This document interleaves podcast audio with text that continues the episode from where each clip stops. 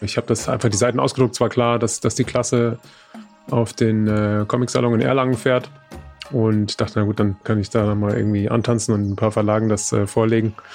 Und habe mir eingeredet, dass ich da gar keinen Druck habe. Aber dann, als ich, als ich am Ende da, dann dort stand auf der Messe, ging mir dann ordentlich die Muffe. Ich war so als Teenager, so 15, ich dachte so 14, so das erste Mal bei den Tag der offenen Tür Sachen, so im Januar immer. Und da fand ich das immer so wirklich magisch und schön, diese Werkstätten, die dann offen standen, wo dann irgendwie Studierende dann irgendwas rumgefriemelt haben. Und da dachte ich so, oh, das ist voll meine Welt. Irgendwie, da würde ich selber gern stehen. Wie das geklappt hat, ich kann es nicht sagen. Aber es war in der Tat sehr schnell zu merken, dass vor allem die Kunstszene mit Anna Haifisch sehr viel anfangen konnte. Also als sie ihre erste kleine Einzelausstellung in der Kunstsammlung Chemnitz hatte, dachte ich, boah, das ist mir selten passiert, dass jemand, den ich gerade mal zwei Jahre als Comiczeichnerin wahrnehme, jetzt schon in einem Museum ausstellt. Dafür haben große Comicstars wie Robert Crumb 40 oder 50 Jahre arbeiten müssen. Und ich glaube dann dieser Punkt, wo bei vielen dann so das Teenie Life anfängt und so Zeichnen aufgehört hat, da kamen bei mir dann so Mangas als so ein Ding. Und da habe ich dann eigentlich ja voll nochmal so eine eigene Welt, also was anderes entdeckt als das, was ich von meinen Eltern aus dem Comic-Bereich kannte.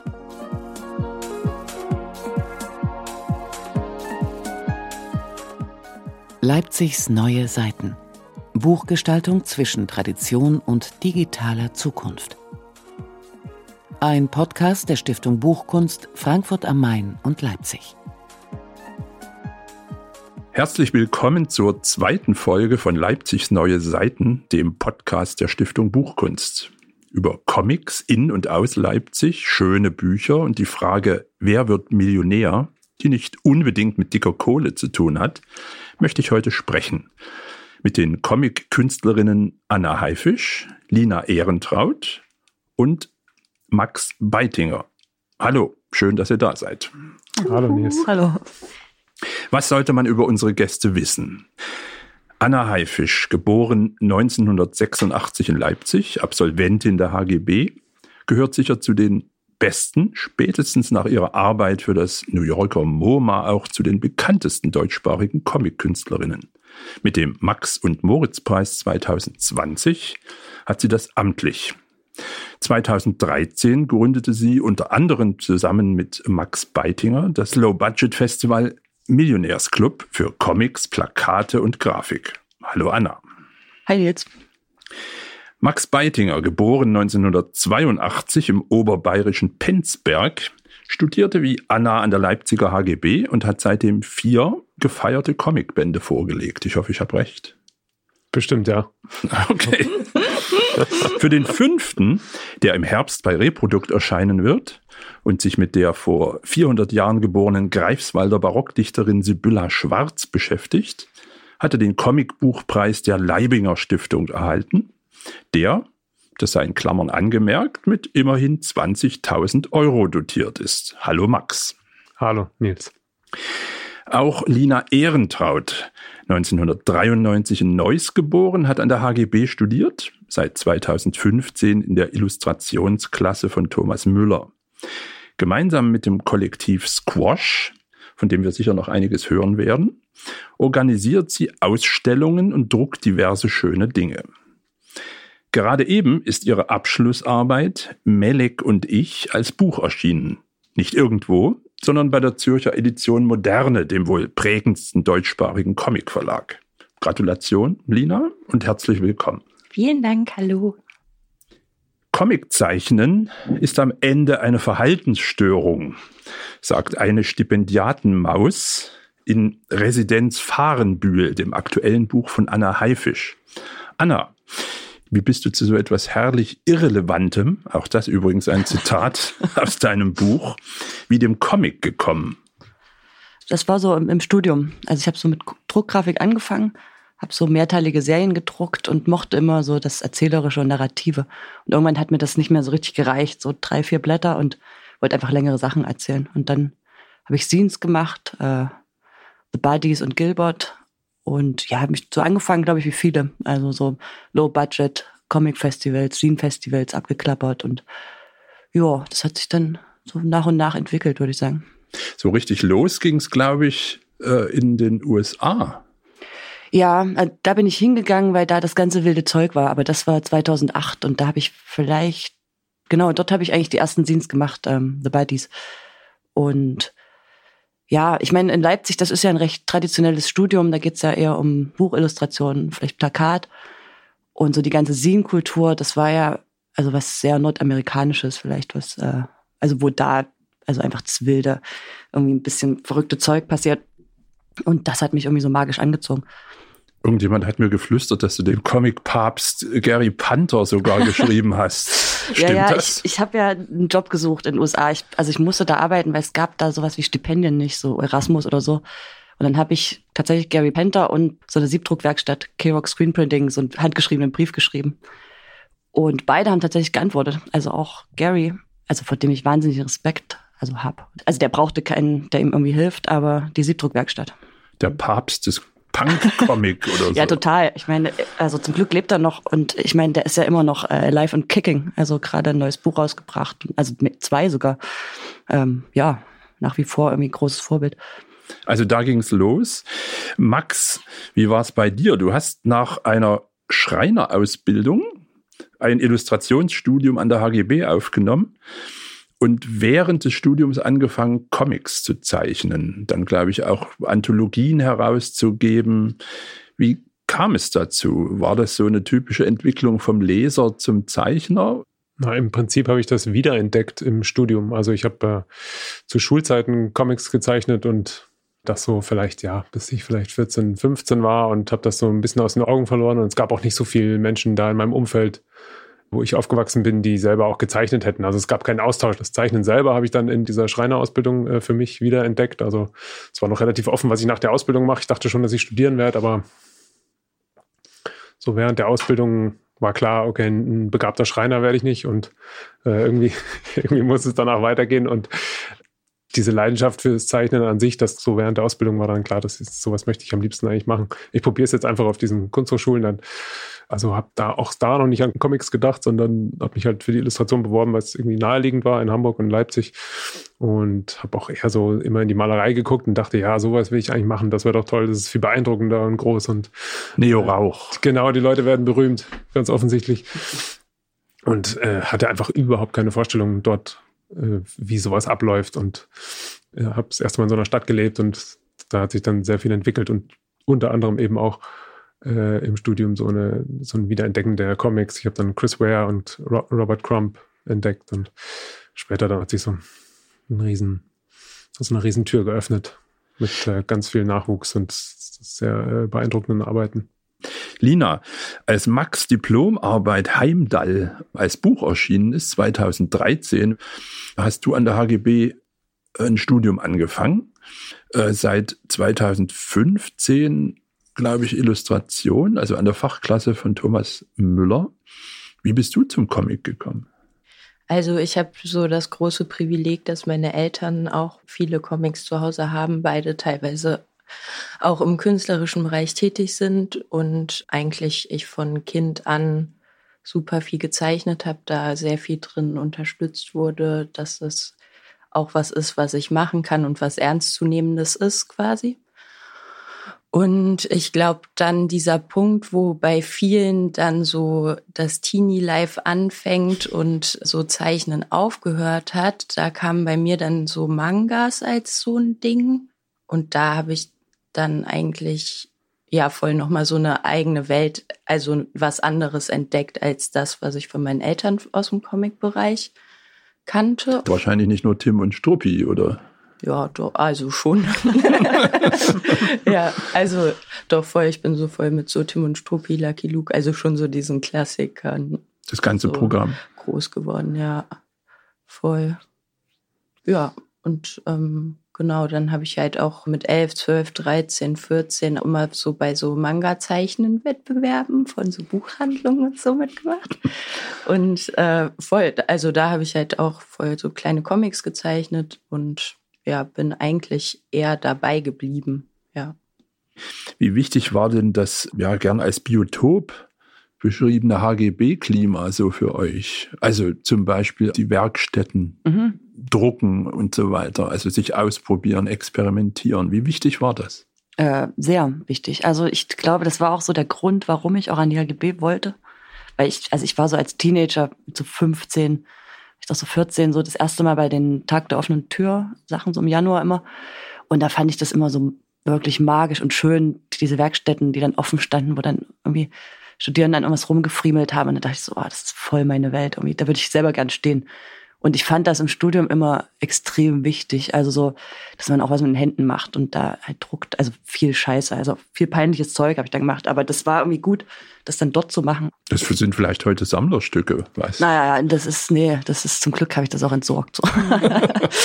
also ist auch gut so. Das, äh, das, aber ich glaube, sowas muss ja auch sein, ne? dass man so, also dass man da so, eine, so einen Ort hat, wo man den ganzen peinlichen Scheiß mal ausprobiert.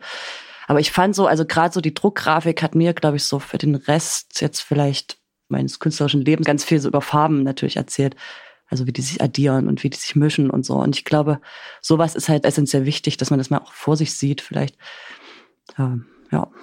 Wie war es bei dir, Max? Hm, ich glaube, ich bin da so freudig reingehüpft und ähm, ja, dachte auch, es ist jetzt alles möglich und äh, auch über die Werkstätten habe ich mich sehr gefreut. Bin immer sehr gern auch in diese Werk Werkstattkurse gegangen. Und dann hat es, glaube ich, echt eine Weile gedauert, bis ich da so gemerkt habe, okay, was, was machst du jetzt damit, was du jetzt da eigentlich gelernt hast? Weil da, an der HGB gibt es ja natürlich niemand, der dir da irgendeine klare Vorgabe gibt. Ist ja auch gut so. Aber da war auch Anna und James Turek dann irgendwann so ein Auslöser, als die so in die Klasse kamen und äh, es ging auf einmal um Comics und es gab neue Einflüsse und die Peer Group hat dann zugeschlagen. Ja, das war auf jeden Fall richtig, richtig wichtig, dass man äh, einen persönlichen Anschluss da an Leute hatte. Und dann ging das langsam los. Und ich glaube, ihr habt, habt da auch schon an Millionärsclub gedacht. So langsam mhm. vielleicht, als ich so mein Diplom gemacht habe. Und genau, dann ging es los. Lina, waren bei dir auch Freundinnen, Freunde, Kommilitoninnen wichtig äh, bei deinen Schritten so in Richtung Comic? Ja, auf jeden Fall. Also ich glaube, das ist schon voll essentiell. Ähm, und da ist halt dieser Rahmen der Kunsthochschule voll cool, um so Leute zu finden und halt auch die Zeit einfach zu haben, das zu machen. Wobei ich auch so sagen muss, dass ich so der HGB gegenüber auch durchaus so ambivalente Gefühle habe. Von so, wer darf da studieren, wer hat dieses Privileg, da zu studieren zu dürfen, wer lehrt dort und ähm, auch verschiedene strukturelle Sachen, die meiner Meinung nach schon auch ziemlich schief laufen teilweise. Um besser verstehen zu können, wovon Lina erzählt, hören wir doch an dieser Stelle in eine Aufnahme hinein, die ich im März in ihrem Atelier in der Könneritzstraße gemacht habe. Das Hinterhofgebäude ist gleichzeitig Domizil des Kunstkollektivs Squash, das Lina 2018 mit ihren Kommilitoninnen Malvine Staus, Franz Impler und Eva Gräbeldinger gegründet hat. Die Arbeiten der Gruppe bewegen sich in den Bereichen Comic, Illustration, Animation und Malerei.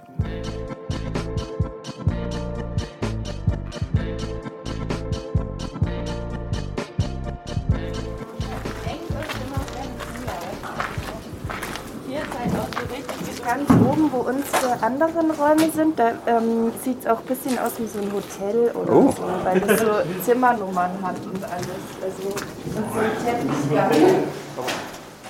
Lina und Malvine haben ihr Studium an der HGB bereits hinter sich. In diesen Tagen erscheinen ihre Abschlussarbeiten in renommierten Comicverlagen. Eva steckt mitten im Diplom. Franz Diplomfilm Out of Bounds war im letzten Oktober zum Leipziger Doc-Film-Festival zu sehen. Gerade sitzt er an einem Musikvideo. Franz war es auch, der, ohne es zu ahnen, in einem Raum der Hochschule womöglich die Initialzündung für Squash gegeben hat. Der Raum war quasi unser Klassenzimmer in der Illustrationsklasse an der HGB. Und ich habe mit einem Freund zusammen so eine kleine Bar abends gemacht und das hat sich dann langsam auch so ein bisschen in der Klasse dann so eine Gemeinschaft schon entwickelt, aus ein paar Leuten, also uns vor allem. Weniger ja, man aber auch dazu sagen muss, dass die Bar jetzt nicht nur Bar ist, sondern mhm. da halt auch voll viele verschiedene Veranstaltungen stattgefunden ja. haben. Also ich glaube, dass das ja voll essentiell dafür ist, dass es halt so ein Austauschort mhm. und halt ein Ort um Ausstellungen zu machen, um Konzerte zu machen, um Lesungen zu machen und mhm. so weiter ist. Wir haben ja eigentlich jetzt zum Beispiel Andi kennengelernt, auch über die Bar, die meisten Leute. Mhm. Andi hat dann zwei oder drei Shows gespielt, ähm, auch in dem Raum 116. Hm, ich habe da so eine Solo-Show, die heißt Trash Boo, wo ich damit auftrete und viel herumtoure. Und irgendwie, ich weiß nicht mehr, wer das organisiert hat, äh, bin ich da mit einem Konzert auch in diesen Raum reingerutscht. Und äh, dann war es aber eben auch gleich so dieses Gefühl von, ah ja, okay, hier ist ein Ort, da kann man sich aufführen und treffen und, und aber dann auch gleich irgendwie weiterspielen und planen und Sachen machen und ähm, habe dann auch mit Franz ähm, und Hannes gleich mal was geplant und es ging halt dann gleich so, okay, ich komme in den Ort rein und es geht um was zu machen. Mhm. Ja, das war, weil wir, ähm, wir hatten einen Erasmus-Student in der Klasse Erland und der hatte halt schon aus Norwegen und der hatte schon in Norwegen auch in Oslo Squash gespielt und hat dann dich, also Franz, gefragt, ob ihr zusammen Squash spielen wollt. Und dann ist Sahne noch dazu gekommen und ich und Eva, ne? Und dann haben wir halt das irgendwie so einmal die Woche oder so gemacht, dass wir zusammen Squash spielen waren in Grünau. Und dann hat uns der Millionärsclub gefragt, ob wir, also ich glaube, Lina, Franz. Genau die Leute. Ja, genau die, die Leute gefragt, ob wir beim Millionärsclub zusammen einen Tisch machen wollen. Und, und ich. Genau, und Lina, die beim Squash nicht dabei war. Aber dann haben wir halt überlegt, da mussten wir halt so einen Text schreiben für das Programmheft und wie der Tisch jetzt heißt. Und dann haben wir einfach gesagt, so ja, Squash, weil das machen wir eh zusammen. Nun plant das Kollektiv die Übernahme des Staffelstabs vom Millionärsclub Festival. Ursprünglich wollte man Ende Mai parallel zu Leipzig liest extra starten. Nun werden unter dem Label Snail Eye vom 16. bis 18. Juli rund um die Kolonnadenstraße Schaufensterausstellungen, Lesungen und Animationsfilmscreenings stattfinden. Vieles davon draußen. Teilnehmen sollen am Festival nicht nur jene, die das Privileg hatten, an einer Kunstakademie zu studieren. Freunde wie der Musiker und Textilkünstler Andreas Klinger etwa, der unter dem Pseudonym Trashboo arbeitet und seit kurzem zur bunten Truppe gehört und sehr schön auf den Punkt bringt, was Squash ausmacht. Also so wie ich euch dann so kennengelernt habe und so, was mich schon in erster Linie mal so sehr schnell fasziniert hat, war diese Aufgeschlossenheit, sich gegenseitig künstlerisch berühren zu dürfen. So, dass es da einfach keine Grenzen gibt von so, ich mache das und wenn du jetzt was ähnliches machst, dann nimmst du mir quasi die ähm, meine, machst du mir meinen Bereich streitig oder so. Das ist mir sehr schnell ja. aufgefallen, dass das halt ein, eine eurer Stärken und jetzt, also mit mir auch unserer Stärken ist, ähm, dass man sich gegenseitig halt so bereichert in dem eigenen Schaffen, aber dann auch in Diskussionen darüber und auch in Kritik und mit Auseinandersetzung einfach so ein, ja, so voll, voll, volle Kanne spielt und schafft und gern gegenseitig dazu beiträgt dass mehr entsteht und man wächst.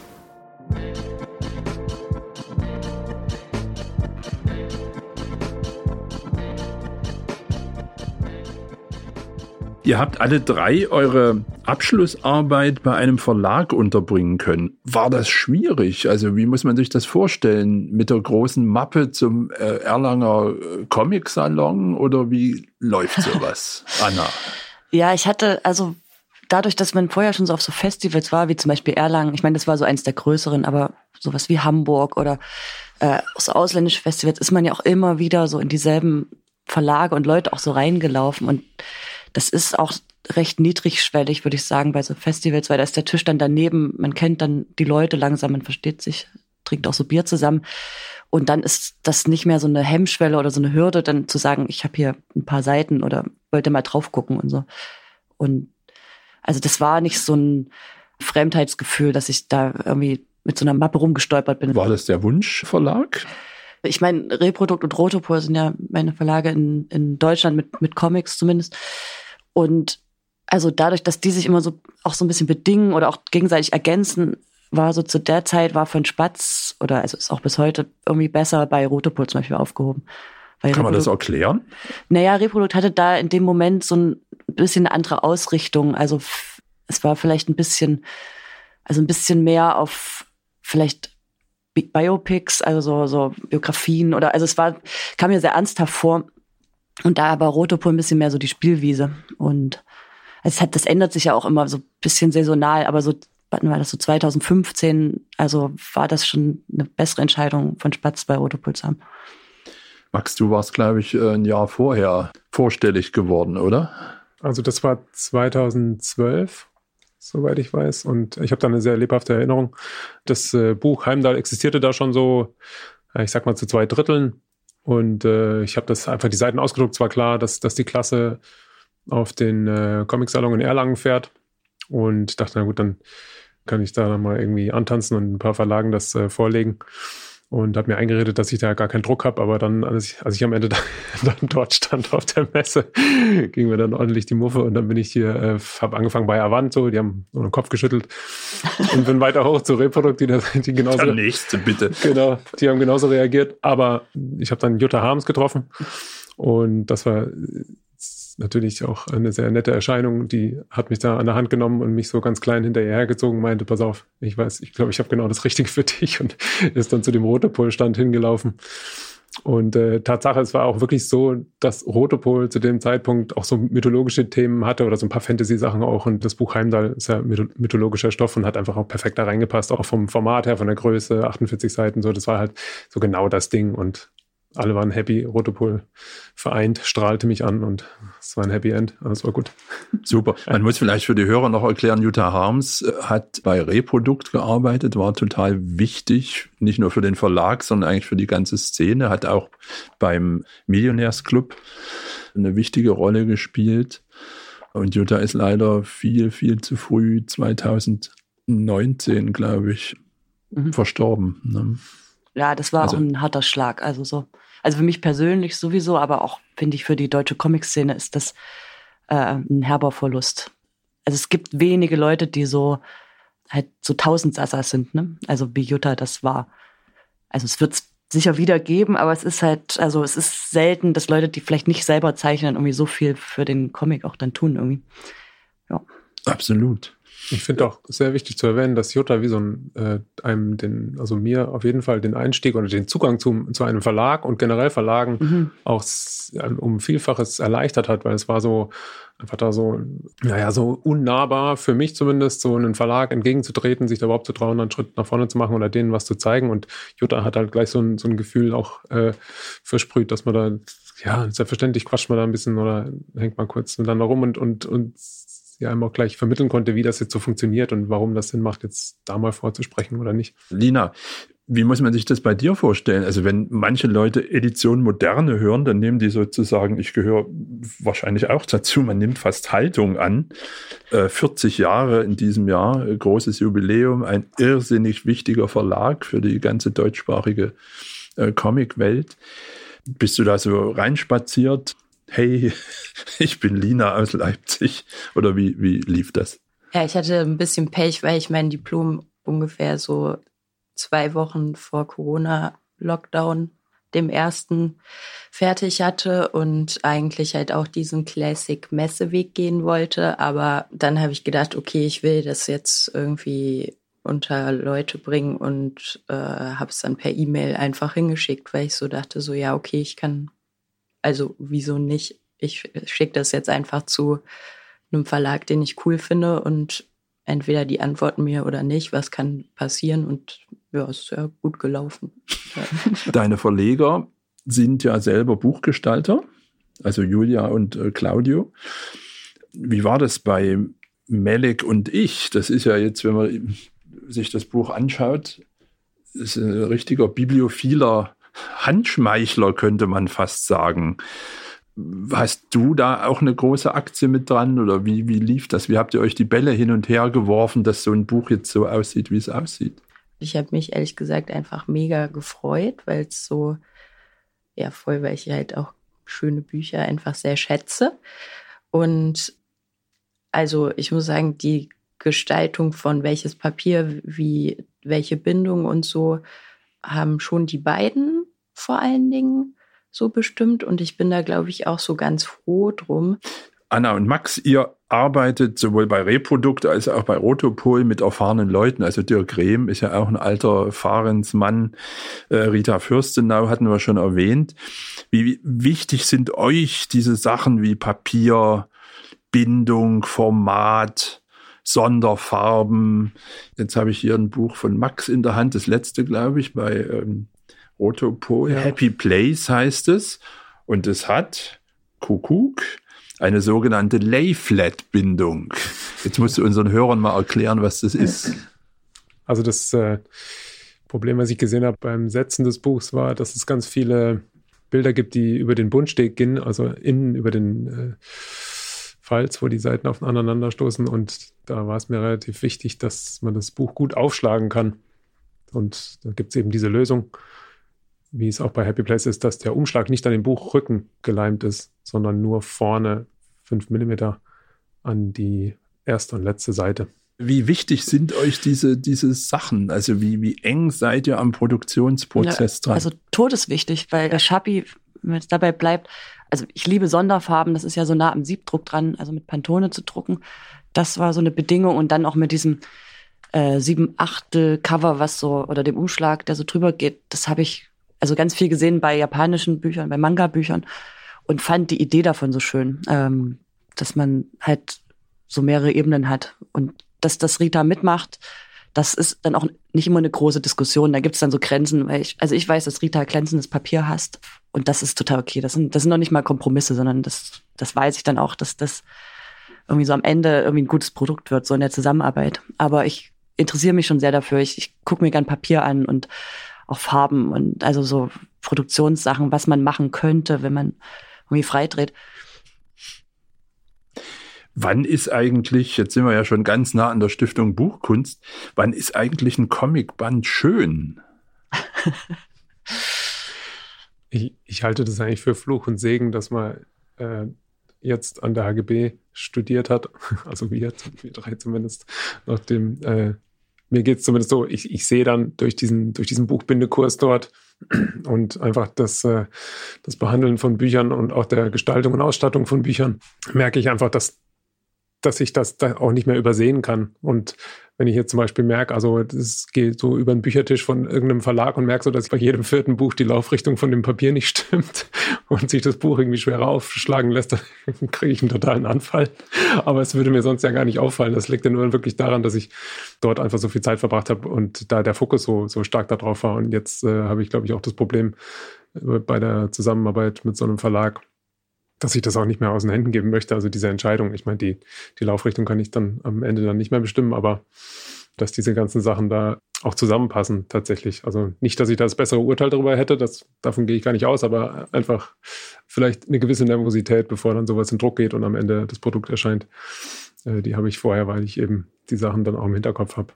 Schön muss ja nicht heißen, äh, irrsinnig aufwendig und bibliophil. Das ist mir bei deinem letzten Buch wieder mal klar geworden, äh, Anna. Residenz Fahrenbühl bei Spector Books erschienen. Hat so was Skizzenhaftes, äh, vielleicht sogar auch wieder Sinnhaftes ähm, oder so ein bisschen Copyshop. War dir das wichtig bei diesem Buch, dass es eben mal genau in, in so eine Richtung geht? Mhm, absolut. An dieser Reihe, an diesen Volte-Books mochte ich gerne, dass sich so dann so ein Comic so da in so Belletristik so versteckt und also fast tarnt. Und ja, die Entscheidung, dass es dann so skizzenhaft aussieht, das ist so mittendrin gefallen, weil ich das also einfach schön fand, die Idee, dass man, dass es eh einfarbig gedruckt ist und dass es dann vielleicht irgendwie so ein bisschen ruppiger und, und strupslicher wird und vielleicht weniger ordentlich, wie jetzt vielleicht meine anderen Bücher so anmuten. Und das Format ist toll, finde ich. Ich liebe das Format, ja. Das ist so genauso wie die Peanuts-Bücher, die ich auch so liebe. Die, ähm, ich glaube, das war auch so mein Haupt, also mein Hauptja-Argument, als mich Matthias Zeiske gefragt hat, ob ich ähm, Buch machen will, dachte ich schon immer in diesem Format wollte ich was machen und dachte, um Himmels Willen, das ist das Beste, was gerade passieren kann irgendwie. Mich würde noch mal was interessieren, gerade in diesem Wechselverhältnis zwischen Büchern und Scenes. Was ist euch eigentlich lieber? Hin und wieder bestehen ja Bücher auch aus Geschichten, die vorher schon mal einzeln ja. erschienen sind. Was hat's mit diesem Zauber der Risografie auf sich? Worin liegt da eigentlich? Das scheint ja direkt ein Phänomen zu sein, dass da immer mehr Leute drauf, drauf fliegen. Ist das eine Modeerscheinung oder was, womit haben wir es da zu tun? Vielleicht erklärst du uns erstmal ganz kurz, was es ist. Das ist, also ich versuche das mal ganz einfach, sieht aus wie ein Kopierer. Und da drin kann aber eben nicht nur schwarz gedruckt werden, sondern äh, verschiedene Farben. Und diese dann eben auch übereinander. Es ist wie beim Siebdruck, dass man mehrere Schichten äh, einfarbig übereinander drucken kann und dann kommt eben sowas dabei raus. Und dieses unkaputtbare Ding kommt aus Japan ursprünglich, oder? Ja, genau. Und ich bin aber nur aufgesprungen. Also ich bin da drin kein Experte und bin auch relativ spät erst drauf gekommen. Auch allein deshalb, weil ich viele Scenes in der Hand hatte und gesehen habe, ah, okay, das, das gibt es jetzt, das ist relativ easy. Und das ist, glaube ich, der Grund dafür, warum es nicht nur einfach nur eine Mode ist. Es ist relativ easy, da farbige Scenes herzustellen. Und so habe ich das im, im Riso-Club hier in Leipzig eben entdeckt und später über Colorama in Berlin. Das sind zwei Adressen, also mhm. zwei Werkstätten, die das gut machen. Genau, ja, ja. Und, und das war einfach für mich super, mit denen zusammenzuarbeiten. Also ich, ich drucke das auch nicht selber, das machen dann die. Und aber so zu arbeiten, mit dem Gedanken im Hinterkopf, okay, ich habe zwei Ebenen von zwei Farben oder vielleicht auch drei. Das war für mich eben auch reizvoll für so Scenes. Und dann generell macht es den Reiz, glaube ich, aus, für mich, mich auszuprobieren in irgendwas Kurzem, in einem kleinen Projekt. Also so ein Scene dauert ja vielleicht mal einen Monat, in dem man da dran sitzt und am Ende kann ja nochmal ein Buch, eben wie du schon gesagt hast, ein Buch draus werden, wenn man verschiedene Scenes sammelt und nochmal anders reproduziert. Aber ich glaube, das bedingt sich auch so ein bisschen. Also zwischendrin mal Siebdrucke zu machen, Einzelbilder und dann Sehen, das vielleicht ein bisschen gar nicht mal so zusammenhängend irgendwas erzählt und am Ende dann vielleicht nochmal ein Buch, das eine gesamte Geschichte erzählt. Also das, glaube ich, dieses Ausprobieren und verschiedene Formate äh, durchzuspielen, ich glaube, das, das äh, ist ganz wichtig. Habe ich auch relativ spät erst entdeckt, aber so in den letzten zwei, drei Jahren, glaube ich, ist das mir so klar geworden, dass das eigentlich zusammengehört.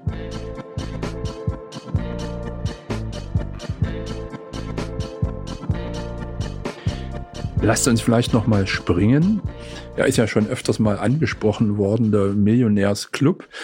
Beim Zeichnen ist man ja in der Regel allein. Ich glaube, es ist relativ wichtig, sich da auch mal mit anderen zusammenzutun. Das ist ja schon fast eine rhetorische Frage. Habe ich recht oder stimmt's? Ja, ja, nein, absolut. Also das ist was, was ich persönlich sehr liebe. Äh, Gesellschaft, auch beim Zeichnen, auch im selben Raum. Also so Max und ich sind im Atelier mit mehreren zusammen. Ich glaube, Lina, du teilst ja auch Räume mit Leuten. Also das ist ja vielleicht individuell irgendwie, was man mag, aber was, glaube ich, enorm wichtig ist, ist irgendwie, dass man sich zusammenschließt, so, dass man halt so eine Crew bildet, ne, eine Gang fast irgendwie. Was jetzt bei uns im Millionaires Club war, jetzt mit den Squashies, also, dass man halt nicht alleine irgendwie durch diese ganze Welt taumeln muss und dann wird das auch alles viel, viel schwerer, als wenn man einfach mal zu viert oder zu siebend ist. Also dann tritt man auch ein bisschen anders auf, natürlich. Irgendwie. You and what army, irgendwie so. Give me the girl. No way. You don't really have a choice in the matter. I'm taking her. Oh, yeah? You and what army?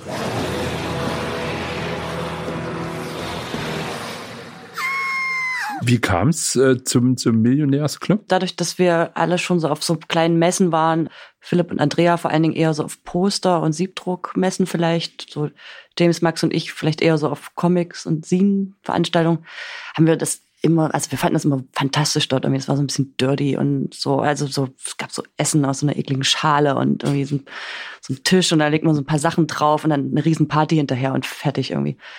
Und das haben wir so, da haben wir gedacht, das wäre so cool, das in Leipzig halt zu machen und vor allen Dingen auch so parallel zur Buchmesse, so als so Addition, weil es das ja hier noch gar nicht gab.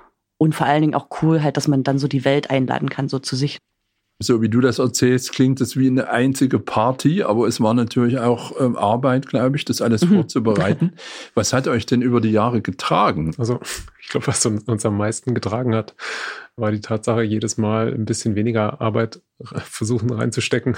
Und da muss ich dazu sagen, wir haben damit angefangen, in dieser äh, unfertig sanierten Galerie Kupp diese Veranstaltung zu machen. Und ich erinnere mich daran, dass wir noch über Bauschutt äh, Filzboden ausgerollt haben, um überhaupt Leute einladen zu können. Oder wir haben auch mal ein Zelt aufgestellt, weil wir dachten, man könnte da drin eine Lesung mit Chris Ware machen. Das hat es dann weggewegt, glaube ich, in der Nacht noch. Also ähm, das war alles auch ziemlich äh, dilettantisch. Und gleichzeitig aber auch spaßig. Und mit jedem Jahr, glaube ich, haben wir uns da ein bisschen äh, effizienter angestellt und, und das so ein bisschen verbessert. Und das fand ich zum Beispiel eine große Motivation, dass man, also dass wir zusammen so immer wieder eine Lösung für irgendwas gefunden haben, auch wenn wir da ganz unten angefangen haben. Aber das hat natürlich auch einen Haufen Spaß gemacht. Also so jeder haut eine Idee rein und das meiste klingt erstmal behämmert, aber dann denkt man dann doch nochmal zu sieben drüber nach und dann geht's irgendwie doch. Und also ich glaube so, das war einfach so dieser Flow und natürlich die Kulturstiftung Sachsen so, die uns auch getragen haben. War es dann am Ende Corona, äh, die euch den Stecker gezogen hat oder? Äh, naja, nee, nicht nur. Das, das hat, glaube ich, noch so den Deckel aufgesetzt. Das, das war dann so der finale Hammer fast so ein bisschen. Aber das hat sich, glaube ich, bei uns schon so ein bisschen, so nach all den Jahren so ein bisschen abgezeichnet, dass dass es sich dann doch mehr nach Arbeit angefühlt hat. Und dann kamen die Squashies ins Spiel. Jo, das ist ja auch ein wahnsinniger Glücksfall. Das ist, kann auch nur in so Städten wie Leipzig passieren, glaube ich, so, dass, dass dann einfach auch neue in den Stadtlöchern stehen und die genau richtig sind. Also es ist so ein, also wie so ein Staffelstab, den man so weitergeben kann. Und man kann sich so sicher sein, jo, es läuft irgendwas. Ihr hattet euch schon so gegenseitig ein bisschen auf dem Schirm, oder? Wir jetzt? Ja, ich meine, wir ja, kennen uns ja auch. Meine, wir, hängen, wir hängen ja auch mal dann so bei der einen oder anderen Veranstaltung eben miteinander rum. Ist ja immer nett zusammen. Ja. Also ich meine, das Squash-Kollektiv, die sind ja keine Unbekannten, ne? allein durch die Bar, so in der HGB. Dann, also hier und da hat man sich auf Comic-Festivals gesehen und immer so, wo die waren, war es auch lustig und so Rambazamba. und das war dann halt irgendwie so, also so, so glaube ich, so das Gefühl, was wir vielleicht 2013, 14, 15 so hatten, das ist jetzt bei denen. Und dann macht es ja so Sinn, wenn das einfach halt nicht irgendwie so weitergeschliffen wird, so eine, so eine Leiche irgendwie so wiederbelebt. Und dann ist das ganz schön, wenn jemand anders reinhaut. Lina, vielleicht mal ein paar Worte dazu, woran ihr anknüpfen mögt oder mhm. wollt oder könnt und was ihr ganz anders machen wollt? Also ich meine, wir haben eh leider eine ganz andere Grundrahmenbedingung, pandemiebedingt. Also es wird keine Engtanzparty sozusagen. Es wird keine Party, ähm, es wird wahrscheinlich nichts drinnen stattfinden können. Das werden wir noch sehen, ob wir ähm, zumindest einige Büchertische dann machen können. Wir wollen jetzt fürs erste Jahr, also wir haben das jetzt auch schon Lust, das mehrere Jahre auf jeden Fall in Folge zu machen. Fürs erste Jahr erstmal auf eine Schaufensterausstellung und Lesungen und Animationsscreening unter freiem Himmel, also eher so ein bisschen eine Veranstaltung in dem Sinne von Leute können sich Sachen angucken, machen und sich natürlich hoffentlich auch austauschen, aber jetzt nicht diesen klassischen Messecharakter. Also das können wir halt einfach nicht bieten. Wir wollen nicht voll Leute einladen und dann sagen müssen, ah, ihr dürft doch nicht kommen und versuchen es halt jetzt Seid ihr auch in irgendeiner Weise beteiligt? Macht ihr da auch irgendwas? Also wir wurden eingeladen von äh, vom neuen Team von Snail Eye was zu machen und äh, ja, wie sich das entwickelt. Ich meine, es kommt auf an, was was wir da machen und wie. Ich glaube, das wir können das ja recht kurzfristig so ein bisschen äh, flexibel handeln, weil wir auch in Leipzig sind. Aber klar, ich finde es ja vor allen Dingen auch schön, auf ein Festival zu gehen, wo man dann selber nicht für verantwortlich ist. Das ist, ja, cool eine wahnsinnige Erleichterung.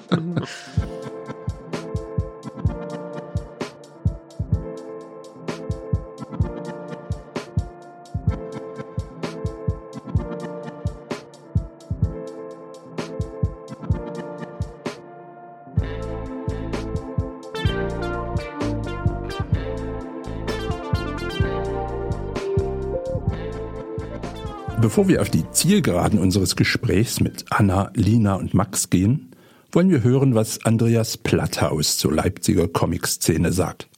Platthaus ist Literaturchef der Frankfurter Allgemeinen Zeitung und einer der renommiertesten Comic-Experten der Republik. Erkennt er nach dem Hype um die neue Leipziger Schule auch Gemeinsamkeiten bei den jungen Comic-Stars? Ich glaube, eine gewisse Gemeinschaftlichkeit gibt es bei den Leipziger Zeichnern und das kommt natürlich daher, dass die meisten von denen doch an der HGB gearbeitet haben. Die arbeiten mit Drucktechniken, die normalerweise Comiczeichner nicht so intensiv interessieren. Sowas wie Siebdruck ähm, und, und, und Flachdruckgrafik und solche Sachen. Das hat es natürlich immer gegeben. Das gab es bei den tollen Heften als eine große Tradition, wo aber ja nicht ganz zufällig auch Volker Pfüller einer der, der wesentlichen Protagonisten war. Da sind wir wieder bei der HGB. Und äh, das ist natürlich bei Müller jetzt auch weiter betrieben worden. Und was mich interessiert, sind sozusagen die Farben der Leipziger. Die sind sich ähnlich über diese wunderbare Art des, der Drucktechnik, in diese farbgesättigten, fantastisch intensiven Farben, die man bei Max Beitinger, bei Anna Haifisch und den Leuten findet. Aber gut, dann haben wir mit Philipp Janta auch den, den Schabkartonmann, also schwarz-weiß, gar keine Farbe. Es ist im Endeffekt das große Interesse an den verschiedenen grafischen Ausdrucksformen und weniger der eine Stil, wo ich sagen würde, das ist Leipzig, sondern es ist die Neugier auf eine Art von grafischer Tradition, die aber nicht in der Vergangenheit gegründet ist. Und das gefällt mir sehr gut, weil das etwas ist, was es im Westen sehr wenig gibt. In seinem Comic-Blog prägte Platthaus mit Blick auf Max und Anna den schönen Begriff deutsche Coolness. Was mir an, an beiden wahnsinnig gefallen hat, seit ich sie so seit sieben, acht Jahren sehr intensiv verfolge, ist diese, diese gewisse Leichtigkeit in der Umsetzung der ganz verschiedenen Dinge, die sie machen. Äh, bei, Anna Haifisch hat man immer so das Gefühl, das ist ein spezifischer Strich, aber das ist völliger Quatsch, wenn man sich mal ansieht, wie die damit arbeitet. Sie hat eine bestimmte Form der Figurendarstellung und eine bestimmte Art der, der Bildästhetik, aber sie hat ganz unterschiedliche Erzählweisen und gerade im textlichen Bereich ist es ein wahnsinnig abwechslungsreiches Zeichnen, was da stattfindet. Und bei Beitinger ist es für mich noch extremer. Der kam ja aus einer wirklich sehr stilisierten, ganz stark vom Holzschnitt her argumentierenden Ecke her, zumindest das, was ich zuerst angesehen habe. Und jetzt ist er in so einer ganz schwungvollen, fast schon Pop-Art-mäßigen Linie ge gelandet. Und das ist für mich der Inbegriff von Lässigkeit, wie die damit agieren. Das sieht total leicht aus, ist es aber natürlich nicht. Aber das meine ich in gewisser Weise mit Coolness. Nach außen hin fantastisch, aber ich glaube, es steckt wahnsinnig harte Arbeit dahinter, diese Leichtigkeit aufs Papier zu bringen. Hand aufs Herz. Haben Comics aus LA inzwischen, wie man zu DDR-Zeiten gesagt hätte, Weltniveau? Ich glaube, in Deutschland ist mittlerweile klar, dass Leipzig jetzt so zu den fünf Städten gehört, wo zurzeit im Comic sehr interessante Dinge passieren. Wobei ich immer noch sagen würde, im Vergleich mit Berlin, mit Hamburg, mit München, mit Kassel, ist es noch wenig. Äh, es hängt eben wirklich mehr noch an, an Einzelpersönlichkeiten, die unglaublich viel Erfolg gehabt haben, mehr als teilweise in anderen Städten einzelne Zeichner. Aber so als Gesamtszene wird das witzigerweise weniger wahrgenommen. International würde ich sagen, ist Leipzig auf der Comic-Landkarte noch gar nicht vertreten. Über das hinaus, dass man eben weiß, dass Anna Haifisch aus Leipzig kommt. Und da ist halt noch viel möglich und hoffentlich auch wird auch sich eine Menge noch verändern. Aber das ist letztlich auch egal. Äh, Comic ist etwas, was immer noch sehr national gedacht wird. Man interessiert sich in Amerika und in Frankreich für den deutschen Comic. Und wenn man dann überhaupt noch wahrnimmt, dass es da noch Untergliederungen gibt, wunderschön. Aber im Endeffekt ist es wichtig, dass überhaupt die, die Tatsache, dass es hier exzellente Comiczeichnerinnen und Zeichner gibt, international wahrgenommen wird. Und ob die dann aus Saarbrücken kommen oder aus Trier oder was weiß ich woher, ist völlig wurscht. Es wird allen nutzen.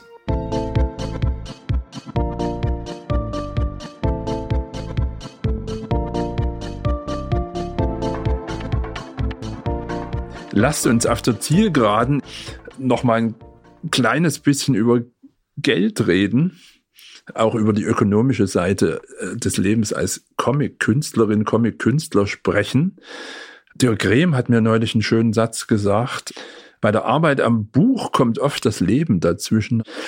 Also sprich, der Zwang, Geld zu verdienen, ist einfach da. Max, in dem schon erwähnten Happy Place über das wir vorhin schon gesprochen haben, lotest du ja auch das Gefühlsleben eines Zeichners aus, der Geld verdienen muss. Äh, mhm. Wie hat man sich bei dir das Leben zwischen zwei Büchern vorzustellen?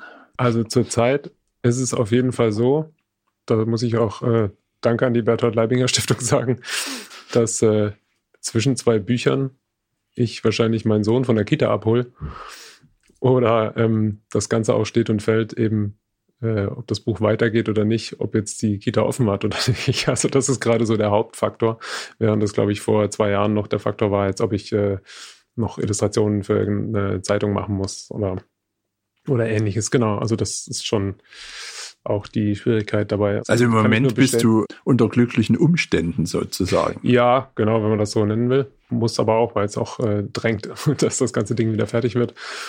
Was ja. macht man üblicherweise, also wenn nicht gerade die Leibinger Stiftung den 20.000er Scheck auspackt? Naja, am besten in vielen äh, Töpfen rum rumkochen. Kannst du ähm. uns einige dieser Töpfe mal äh, vorstellen, mal den ja, Deckel, ich mein, ich den Deckel das, heben? Ich mache das ja gern, ähm, also sowas wie Illustrationen, also wenn das jetzt ganz banal ist für Artikel oder auch für, für Produkte oder ja, ich meine, ich fummel auch ein bisschen in der Kunstwelt rum. Also das ist so, manchmal weiß ich selber nicht, wie das eigentlich alles geht, dass man, dass doch Geld da ist am Ende, aber irgendwie macht mir das alles Spaß. Ich finde so, glaube ich, die Abwechslung darin, also so am, also finde ich auch für meine Arbeit an Büchern ist das, glaube ich, auch sehr essentiell, dass ich so ab und an dazwischen mal woanders auch mal äh, einen Kopf reinstecke. Was liegt denn gerade bei dir auf dem, auf dem Zeichentisch? Äh, ja, eine, eine, eine Duschmatte. ähm, noch ein, also noch ein, ein, Comic, also eine Kurzgeschichte für äh, eine niederländische, schweizerische äh, Produktion, dann ein Kartenspiel, das ich sehr gut finde. Ja, glaube ich, so ganz, also jetzt tatsächlich extrem verschiedenes Zeug. Nina, wie ist es bei dir? Jetzt, äh, das Buch ist gerade draußen. Du bist vielleicht erstmal so happy, dass du an sowas gar nicht denkst, aber wahrscheinlich ist es gar nicht so. Doch, also ich meine, Geld ist auf jeden Fall ähm, gerade jetzt in so dieser Pandemiesituation was, worüber ich mir leider sehr viel Gedanken machen muss. Vor allen Dingen, weil ich jetzt ja auch noch nicht so fame wie zum Beispiel Anna und Max bin und äh, die ganze Zeit Aufträge reinflattern und zum Beispiel mein Barjob, den ich sonst oder meine mehreren Barjobs, die ich sonst gemacht habe, halt einfach weggefallen sind und es halt auch extrem schwierig ist, so Förderung oder Gelder zu kriegen. Also es ist auf jeden Fall nicht easy. So. Und mit dem, mit dem Irrglauben, dass man von einem auch noch so tollen Buch leben kann, muss man wahrscheinlich auch aufräumen. Ja, also voll. Absolut. Absolut. Also auch wenn man schon etwas bekannter ist, geht das nicht. Das, da muss man, glaube ich, sehr viele Bücher machen mit sehr vielen Übersetzungen. Also, dass sich das tatsächlich so lohnt, dass man nur von den Büchern leben kann. Ich weiß gar nicht, ob Chris Ware von, nur von seinen Büchern leben kann. Ja, er vielleicht, also mittlerweile doch schon, aber ich glaube, so die wichtigen Sachen sind ja dann doch so New Yorker Cover und halt diese aus Originale verkaufen und so ist bei ihm, denke ja. ich, ein Posten, der Stimmt. nicht unerheblich ist. So. Also auch so ein Bauchladen eigentlich letztlich. Äh, ja. So ja. eine Mischkalkulation. Ja, ich glaube, also so, dass man von Büchern leben kann, ist vor allen Dingen im Comic, glaube ich, so das am unrealistischsten. Selbst ein Bestseller ist ja, das ist ja trotzdem eine Nische, so Comic. Also es kann nicht so wie ein Kinderbuch, irgendwie, dass eine ganze Generation damit aufwächst und dann Millionen Exemplare verkauft werden können.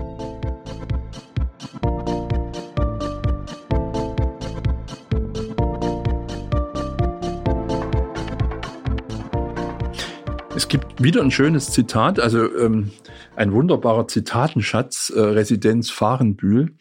Da finde ich den wunderbaren Satz, nicht für jeden ist ein Aufenthalt in Fahrenbühl sinnvoll. Äh, was mich zu der Frage führt, ähm, wie wichtig sind Preise und Stipendien? Wir haben es von Max vorhin schon gehört. Wie sieht es bei dir aus? Naja, das, das ist eigentlich fast so wie so, ein, äh, wie so eine Schlange, die sich selber isst. Ne? Also wenn man einen Preis bekommen hat, bekommt man das nächste Stipendium. Also es ist so, und wenn das nächste Stipendium, wenn man das bekommen hat, bekommt man vielleicht das nächsthöhere. Das ist ja, ich weiß nicht, das ist jetzt recht vulgär ausgedrückt, aber so der Teufel scheißt vielleicht immer auf den größten Haufen irgendwie. Aber ich denke, dafür ist das enorm wichtig. Zeige mir deine Preise und mhm. ich sage dir, wer du bist. Also das ist, ja, also so gesehen ist das, also spielt das schon eine Rolle. Also jetzt für mich persönlich ist das gar nicht so wahnsinnig ausschlaggebend. Also ich fühle mich da geehrt und ich finde das toll, aber das, also ist kein, das ist kein, keine Motivation jetzt in dem Sinne, dass man die Sachen eh macht. Lina, wie wichtig war für dich der EO Plauen Förderpreis? Den hat Anna ein paar Jahre vor dir, 2016 bekommen. Du hast ihn 2019 bekommen. Äh, war das so ein Türöffner? Also in erster Linie war es auch vor allen Dingen die Möglichkeit, diese doch umfangreiche Diplomarbeit zu zeichnen durch das Preisgeld, weil sonst hätte ich das nicht machen können, weil ich halt nebenbei hätte arbeiten müssen. Und ähm, alleine aus dem Grund ist es unglaublich mega cool, das gekriegt zu haben. Ja. Also schon eine Art Startrampe auch für das, was ja, dann kam. Voll, voll, auf jeden Fall. ich würde vielleicht auch gerne als Empfehlung noch aussprechen, dass die Kulturstiftung des Freistaats Sachsen, die auch unsere Festivals gefördert hat, dass die schon auch so kleine Projekte und Buchprojekte fördern. Also ich schicke da schon auch jedes Jahr bis jedes zweite Jahr äh, einen Antrag hin.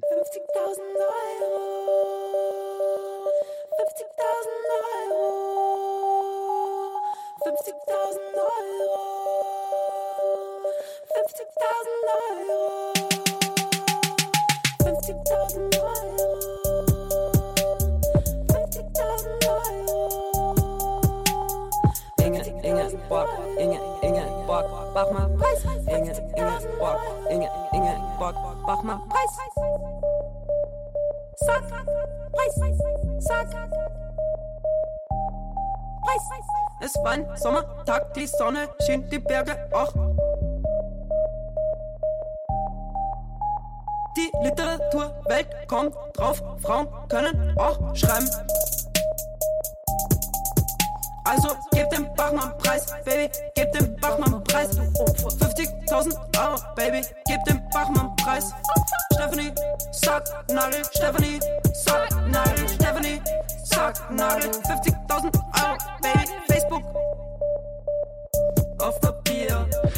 Wann wird denn die erste Comiczeichnerin den Nobelpreis bekommen?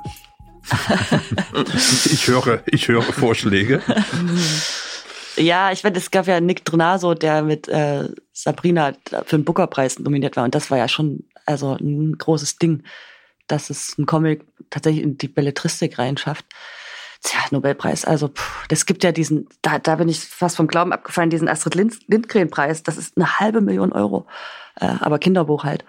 Aber das, das ist dann wieder so wahnsinnig unverschämt viel Geld, wo man denkt, wir sind, wir freuen uns irgendwie so von der Kulturstiftung über so vielleicht 2000 Euro und das hilft uns so unglaublich weiter. Und dann, ja, naja, äh, ich schweife ab, aber. also wir erleben das nicht mehr? Also ich, ich, ich hätte Vorschläge, weil ich so, so viele Leute toll finde. Also ich meine, Julie Doucet wäre ein heißer Kandidat. Ich meine, auch jemand wie Art Spiegelman, wenn man jetzt mal äh, ganz realistisch bleibt. Ähm, Okay, auch diese Vorschläge sind zu Protokoll genommen. äh, vielen Dank, Anna Haifisch, Lina Ehrentraut und Max Beitinger. Danke, dass ihr hier wart. Ja, danke, Gerne. danke dir. Das war die zweite Folge von Leipzigs Neue Seiten, dem Podcast der Stiftung Buchkunst. Über Kritik, Anregung, aber auch Lob freuen wir uns unter info.stiftungbuchkunst.de. Mein Name ist Nils Kahlefeld bleiben Sie neugierig und zuversichtlich.